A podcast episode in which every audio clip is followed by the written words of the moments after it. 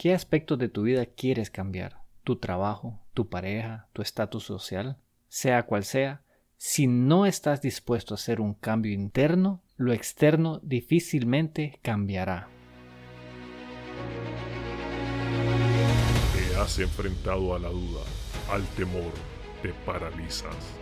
No logras avanzar, sientes que el peso del mundo aplasta tus ideas, proyectos, sueños y cuando crees que ya no puedes seguir, que todo se ha terminado, te levantas, una y todas las veces, con pasión, disciplina, perseverancia, porque tu vida tiene una razón, porque tiene un propósito, porque luchas para controlar al dragón que hay en ti. Bienvenidos a otro episodio del Dragón en ti si no has cumplido tus sueños, buscas inspiración o simplemente retomar el control de tu vida, este es el podcast para ti, ya que aquí nos dedicamos a inspirarte a tomar un cambio en tu vida, a tomar el control. Y seguimos la conversación exactamente donde dejamos la anterior. En el episodio pasado vimos un modelo de cambio, el cual creo yo puede servir muchísimo para aquellos que están interesados en hacer un cambio. Sin embargo, en mi cabeza no dejó de darle vuelta al tema de por qué alguien no quisiera hacer un cambio. Y revisando un poco de la estadística y viendo algunos números y comentarios, me doy cuenta que la mayoría no está dispuesta a hacer un cambio. Así que este episodio está dirigido a estas personas que realmente no saben qué cambiar o cómo cambiar o por dónde iniciar todo este tema de transformación. Les puede sonar algo esotérico o algo como sacado de un cuento de hadas, pues realmente no le damos mucho pensamiento a, a todos estos temas de los cambios que queremos hacer y nos enfocamos más bien en el mundo exterior, en lo que no tenemos, en lo que deseamos y que no logramos alcanzar, y nos llenamos de estas ideas de que Probablemente cuando consiga X llegaré a Y o cuando alguien me rescate o me valore, me sentiré satisfecho y por ende feliz. Siempre estamos viendo hacia afuera y realmente el truco está ver hacia adentro. Así que nos lleva a la primera gran pregunta de todo este episodio y es ¿por qué queremos hacer un cambio? Realmente un cambio no lo, a lo interno no se ve fácilmente. Tenemos que llegar a tres eh, momentos en nuestras vidas como para poder reflexionar si realmente estamos teniendo la vida que queremos. Un momento es cuando hemos llegado a un punto de sufrimiento intolerable, de tal manera que nos vemos obligados a salir de esas zonas de confort, a salir de aquello que nos está causando tanto sufrimiento y necesitamos encontrar otra manera. Es así como nos motivamos precisamente a hacer algo diferente. La segunda manera es que hemos sido inspirados por alguien, por algo o inclusive por algún podcast, tal vez este. Y te ha venido dando ciertos cuestionamientos y reflexiones de que precisamente existe otra ruta, otro camino que tal vez deberías de explorar. Y de esa manera te has aventurado a querer reconocer esa manera diferente de hacer las cosas. Y la última manera es precisamente cuando llegas y valoras muchos aspectos de tu vida, tal vez no al nivel de sufrimiento y tampoco son aquellos que te están inspirando a hacer algo distinto, sin embargo, en ti existe ese cosquilleo de que puede haber algo más que puedes hacer con tu vida. Sea cual sea la razón, indiscutiblemente, estar en lo mismo no te lleva a nada. A como Albert Einstein nos planteó la importancia del cambio de adentro hacia afuera, cuando afirmó que si buscas resultados distintos, no harás siempre lo mismo. De tal manera que tenemos que atrevernos a hacer cambios. Y yo soy de la idea de hacer pequeños cambios, especialmente cuando están experimentando con toda esta ideología de querer encontrarse, en querer salir de todas estas dificultades y aquellas cosas que nos agobian. Porque cuando queremos hacer grandes cosas, caemos en aquellos temas que estuvimos conversando, creo que hace tres capítulos, de esas zonas de que si queremos hacer algo muy drástico nos podemos desmotivar porque precisamente es muy complejo. Pero al tratar de hacer cosas pequeñas podemos subir la intensidad a medida que nos vayamos sintiendo cómodos y confortables con lo que estamos haciendo, de tal manera que es más fácil subirle el volumen que bajarle, para que lo tengan presente. Y a pesar que existen estos tres factores que nos lleva a tomar un cambio en nuestras vidas, mucha gente no se atreve porque precisamente no pasan por ninguna de estas circunstancias, un sufrimiento agudo, un momento de inspiración o simplemente un proceso reflectivo que los lleve a valorar que esta vida nos puede dar más y que nosotros podemos hacer mucho más. Sin embargo, para aquellos que están interesados en conocer un poco más de todo este mundo interior y qué es esa manera de descubrirse que puede cambiarles la perspectiva de cómo ver este mundo, sigan adelante escuchando porque estoy seguro que algo bueno podrán encontrar. En todo este proceso, y yo lo he mencionado en más de algún episodio, llegarán a un punto donde en las lecturas de probablemente personas filósofas o psicólogos inclusive mencionan mucho tema del mundo interior. Y yo en más de una ocasión leía estas frases que decía, si cambias adentro, cambias afuera. A como eres por dentro, eres por fuera. Y les soy honesto, yo las leía y honestamente algo que al escuchar esas palabras decía, tiene que haber algo más. Tienes que encontrar esa manera de sobrepasar ese nivel de angustia, sufrimiento o precisamente aquellas cosas que te incomodaban del mundo a medida que la vas experimentando. Lo que nos lleva a la segunda gran pregunta, ¿por qué no cambiamos? Y sé que en el episodio anterior planteamos precisamente estos modelos de gestión de cambio como una manera de poder precisamente encontrar la forma de hacer el cambio. Pero existen muchos elementos que trabajan en contra del cambio porque el ser humano no está diseñado para cambiar por lo menos no de manera consciente, lo hacemos de manera automática e involuntaria.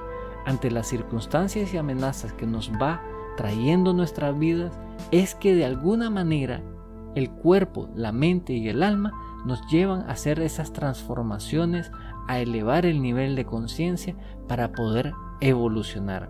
Sin embargo, a medida que estos elementos no se ven movidos, no hacemos un cambio de manera voluntaria y más bien estamos diseñados como una máquina a buscar precisamente la estabilidad y el no cambiar, porque el no cambiar hay un programa en nuestra mente que nos dice es la manera segura, mantente seguro y sobrevivirás. Sin embargo, el mundo es evolucionante, el mundo es cambiante y si nosotros no lo vemos de esa manera y conscientemente buscamos el cambio, estaremos viviendo una vida por acontecimientos de las cuales cosas nos ocurren y nosotros o las aceptamos o las rechazamos. La mayoría de las veces las rechazamos porque no son los resultados que nosotros queremos o esperamos. Entonces vivimos una vida accidentada. Pero si tenemos un nivel de conciencia mayor, podremos tener alguna incidencia en las cosas que nos ocurren. Definitivamente no pretendo decirles que controlarán todos los aspectos de su vida, pero lo que les puedo garantizar es que a lo interno ustedes se controlarán a ustedes mismos. Y eso para mí es lo más importante, porque si tu mundo interior no se ve afectado por el exterior, no importa lo que os suceda afuera, adentro estarás experimentando la paz, el amor y la felicidad de vivir esta vida. Pero aún así no hemos contestado la gran pregunta, ¿por qué no cambiamos? ¿Y qué es todo este tema de que estamos programados para estar en este modo de sobrevivencia? Sin adentrarnos en mucho detalle, porque créanme que hay un tema de química, hay un tema de pensamientos, creencias y cosas que trabajan a nivel físico, emocional y mental que, estamos de alguna, que están de alguna manera relacionados uno entre sí, que nos llevan precisamente a buscar esos estados de pasividad. Pues nuestro cuerpo en los momentos de estrés libera ciertas hormonas que son precisamente las que nos hacen despertar y hacer cosas en esos momentos de estrés. Y el ejemplo clásico es cuando escuchas un rugido o un sueño perturbante, inmediatamente tu cerebro dispara estas hormonas para que estés más pendiente, atento y que tu cuerpo y tus músculos reaccionen con la suficiente velocidad para ya sea salir corriendo o agarrar y atacar aquella cosa que sientes que te está agrediendo. Pues son los famosos mecanismos de pelea o, de, o huye que se activan y todo eso ocurre de manera automática e instantánea. De tal manera, no importa si esa amenaza es real o ficticia, todo es que tu mente la detecte y químicamente tu cuerpo libera una serie de cosas que físicamente tienen una reacción en ti. Y esos elementos son importantes de reconocerlo y saberlos. Y lo más interesante es que, como les dije, la amenaza no tiene que ser real.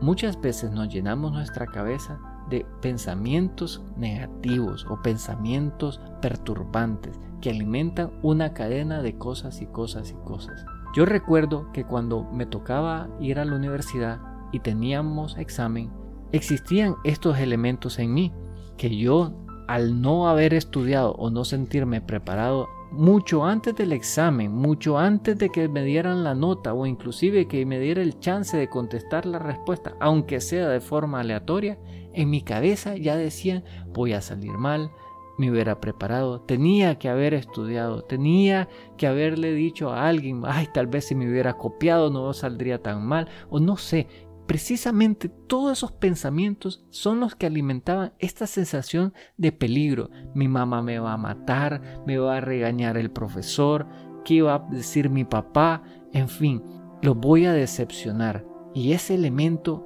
es una amenaza que yo mismo me construía, porque sin importar la nota que sacara, mis padres nunca me regañaron. Mis padres me decían, tenés que hacerlo mejor, tenés que enfocarte. Mis profesores, honestamente, nunca me dijeron más allá de, mira, tenés que subir esa calificación si realmente querés salir bien al final. Pero todos esos cuentos que habían en mi cabeza solo alimentaban mi sentido de sobrevivencia y me mantenían en esos estados de estrés y ansiedad.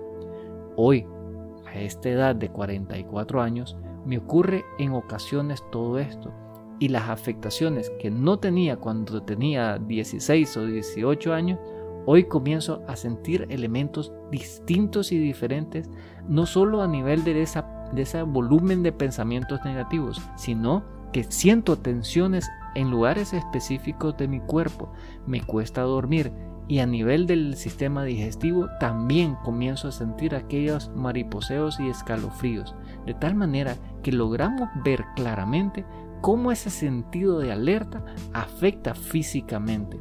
Ya hablamos de la parte mental, pero emocionalmente afecta mi autoestima, porque alimenta mi dragón más grande, que es no sentirme capaz de hacer las cosas.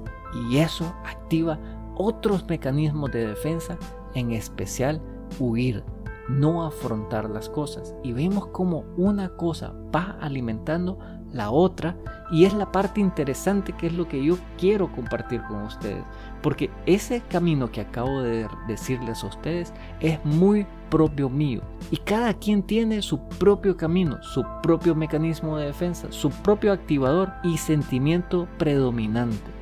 Pero bueno, regresemos a esa conversación, que revisemos qué hace que no cambiemos.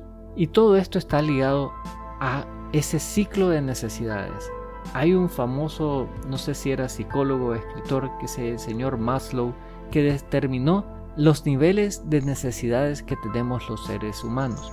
Y todo inicia con el nivel más básico, el primero que es la sobrevivencia, que tiene que ver el tener un techo, comida y elementos básicos para poder vivir.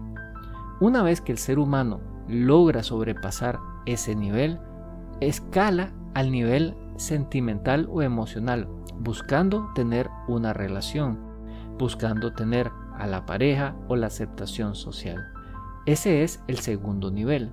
Y una vez que ese nivel se ha cubierto, logramos subir al nivel de la autoestima. Tener el reconocimiento social, algún premio, mérito o alguna medalla que nos haga distinguidos y que logremos brillar y tener la aceptación y la admiración principalmente de nuestros trabajadores, esposas o gente alrededor de nosotros. Y eso nos lleva a tener ese espíritu artuista, es decir, de querer ayudar porque hemos llegado a un punto donde sentimos que hemos alcanzado todo, pero aún así sabemos que hay algo más que hacer. Y ahí es donde lleva al último nivel de eh, este cuadro de necesidad, que es la realización, es decir, encontrar aquel propósito de vida que me permita a mí tener un impacto en el mundo para yo sentirme satisfecho y saber que mi ideal, mi presencia, mi nombre ha quedado escrito en los libros de historia de este mundo. Pues es a través del propósito de vida que logramos encontrar nuestra misión de vida, aquellas cosas que llevan a una persona a convertirse en un ideal, en un mártir de alguna manera, y ser reconocidos por todos como alguien que haya impactado en este mundo de una manera positiva. Querramos o no, el ser humano está diseñado a querer cumplir todo ese cuadro de necesidades. Para algunos, nunca logran superar el nivel de sobrevivencia y otros se quedan estancados en encontrar su relación ideal o el reconocimiento de los demás. Sin importar cuál sea el nivel que tú estés o al que quieras aspirar, existen varios bloqueos que nos lleva precisamente a la tercera gran pregunta cómo podemos hacer para elevar nuestro nivel de conciencia y vencer esos bloqueos mentales que nos impiden alcanzar los niveles de necesidad. Pues es a través de la conciencia que logramos destrabar una serie de cosas dentro de nosotros. A medida que nos vamos explorando, al igual que existen estos niveles de necesidad, existen los niveles de conciencia. Y se van relacionando de una u otra manera a los niveles de necesidad. No obstante, en este episodio solo hablaremos de los cuatro niveles de conciencia principales, porque en total son siete. No obstante, si lográramos dominar estos cuatro, créanme que nuestras vidas serían totalmente distintas. Los grandes sabios o gurús son personas que han logrado escalar aún estos cuatro niveles, pues es su compartir y sabiduría la que nos ha llenado a nosotros de curiosidad de saber que existe algo más que toda esta vida mundana a la cual estamos atados. Entonces, comencemos este camino de elevar el nivel de conciencia, entrando en el primero, que es la insanidad. Este nivel de conciencia está vinculado a la sobrevivencia. ¿En qué sentido? En que nos identificamos con lo que hacemos. Estamos ligados en tratar de conseguir las cosas a través del esfuerzo, el mérito, y nos vemos bloqueados cuando no lo logramos alcanzar, creando un nivel de insatisfacción porque creemos y tenemos la fiel convicción que todo lo que nos ocurre es por algo externo a nosotros, de tal manera que no logramos tener el reconocimiento o tener la capacidad de asumir nuestra responsabilidad. Esta está dominada principalmente por el deseo de escapar el nivel de sufrimiento en el cual estamos envueltos. Pero también ligeramente logramos tocar con nosotros en entender que si logramos desarrollarnos a nosotros mismos, podremos escalar a algo que todavía no estamos conscientes o 100% sabidos de qué es o cómo alcanzarlo. Es curioso que en este nivel de conciencia comienzan a ver esas ideas de creer o saber que existe algo más y que tenemos que buscarlo y mucha gente comienza su trayecto a la búsqueda del desarrollo personal porque sabemos que ese es la vía para poder superar este estado. El segundo nivel es la sanidad, que tiene que ver mucho con la parte emocional de uno, a comenzar a conectar con nuestros sentimientos. Aprendemos de la disciplina y la responsabilidad, nos comienza a interesar todo este tema de espiritualidad para poder sentirnos empoderados. Comenzamos a observar nuestros pensamientos y cuestionarlos, que es lo más importante, que nos permitirá inclusive a poder elevar nuestro estado de conciencia al siguiente nivel. El mayor deseo que tenemos en esta etapa es realizar nuestro potencial. Y aquí podemos ver como cuando personas que llevan a ese nivel de sufrimiento agudo se percatan que su vida no va exactamente por donde ellos quieren y que pueden hacer algo más y cambiarla. Por eso, cuando sufrimos, nos percatamos que requerimos del cambio. Dicho eso, nos llevamos al tercer nivel de conciencia que tiene que ver con el empoderamiento. Este nivel está más ligado a la mente. Aprendemos a comprender y a perdonar a nosotros mismos y a los demás porque si no logramos perdonarnos a nosotros y reconciliarnos con nuestro pasado, que es principalmente donde tenemos esta mayoría de tormentas mentales, no lograremos avanzar al siguiente nivel. Practicamos la sanación interna a través de distintos elementos y mecanismos como meditación, trabajo de sanación de, eh, de nuestra herida de infancia, en fin, en esta etapa, nuestro mayor deseo es experimentar el amor, ya que queremos reconectar con nuestro ser original, porque sabemos que a través de él está el camino hacia algo inclusive mayor. Lo que nos lleva al cuarto nivel, que es el despertar. Aquí aprendemos del desapego, a dejar ir, a reconciliar nuestras emociones con nuestros pensamientos y a esto se le llama la coherencia entre mente, cuerpo y alma. Cultivamos el silencio y comenzamos a ser observadores de nuestro mundo interior y así a la vez del mundo exterior. Entendemos que existen leyes universales como la de causa y efecto, la ley del espejo y todos estos elementos que nos ayudan a nuestro crecimiento personal.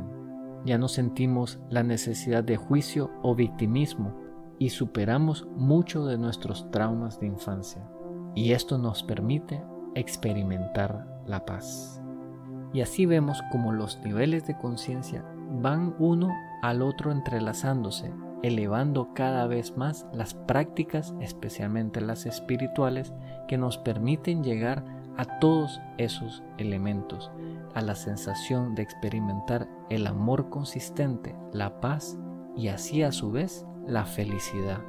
Lo que estoy seguro que ahora nos lleva a la cuarta pregunta de este podcast y es ¿cuál es el primer paso para poder emprender este camino? ¿Qué pasa si estoy en uno de los niveles más abajo o más arriba de lo que yo creo? ¿Y cómo puedo validar precisamente qué es lo que debo de hacer y las prácticas que debo de incurrir para poder elevar este nivel de conciencia. Si es algo que les interesa, espérense a los próximos episodios que vamos a comenzar a desmenuzar propiamente esos elementos que van a irles respondiendo a ustedes las cosas que debemos de hacer para superarnos a nosotros mismos.